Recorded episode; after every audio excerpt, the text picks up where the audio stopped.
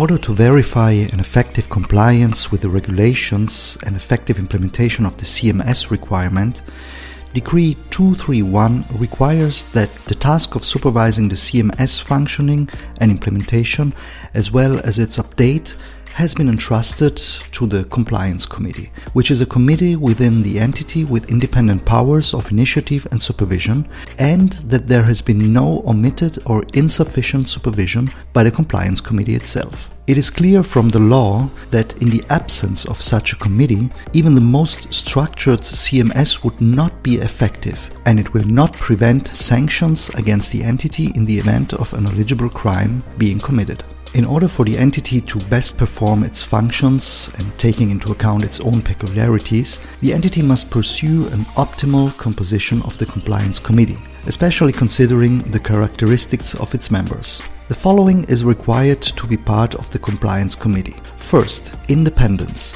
This requirement, although not expressly stated in Decree 231, is commonly considered as it indicates absence of conflict of interests, that is, independence with regard to the entity and therefore of its management. Since the Compliance Committee has been appointed by the Board of Directors, the independence of its members may be affected when considering their remuneration and responsibilities, as well as their professional preparation and degree of commitment required. Second, autonomy. The Compliance Committee needs to have all the necessary and appropriate powers for the effective performance of its activities, without the entity interfering.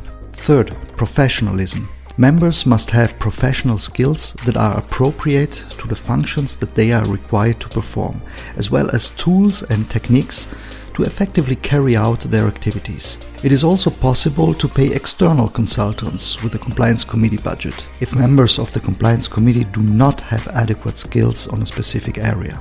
Honorability. Taking into account the rules in Decree 231, and although it does not explicitly state any requirement regarding the integrity of the members of the Compliance Committee, it is clear that the CMS should provide specific rules of ineligibility and incompatibility. But what about the composition and the organizational framework? Currently, entities enjoy almost complete autonomy when it comes to organizing the composition and organizational framework of the Compliance Committee.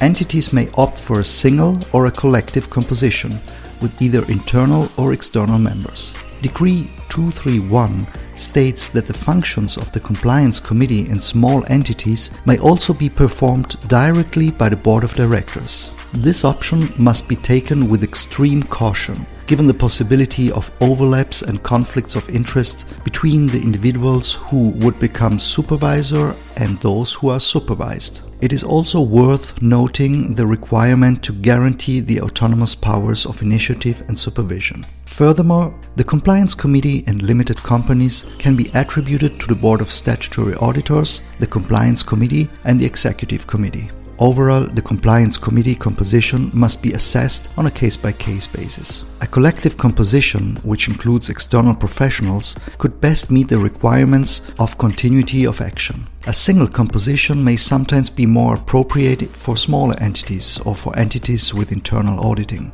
In addition to the composition, one of the fundamental requirements for ensuring the effectiveness of compliance committee is its independence. In order for this condition to be effectively met, it is necessary that the compliance committee is not subordinated or subject to the board of directors. Consequently, it is deemed appropriate that the compliance committee functions do not overlap with management. A similar approach was also established by case law, which assessed positively that the compliance committee has independent powers of decision for the effective implementation of the CMS. What is the Compliance Committee's interaction with other departments and what are the information flows? Decree 231 states the obligation to set up specific information flows towards the Compliance Committee regarding sensitive activities and irregular situation or possible violations of the CMS.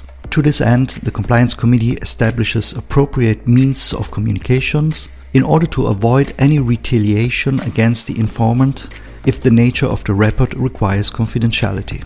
The following information flows must be bidirectional, allowing the addressee of the CMS to inform the Compliance Committee and vice versa. First, information flows towards the Compliance Committee. They can be divided into information flows upon particular events and pre-developed information flows. The first information flow concern reports of alleged and ascertained violations of the CMS or eligible crimes. The second information flow regards information coming from anyone managing sensitive activities. This must be indicated in the CMS and under the supervision of the Compliance Committee, who includes in the CMS any information derived from periodic verifications.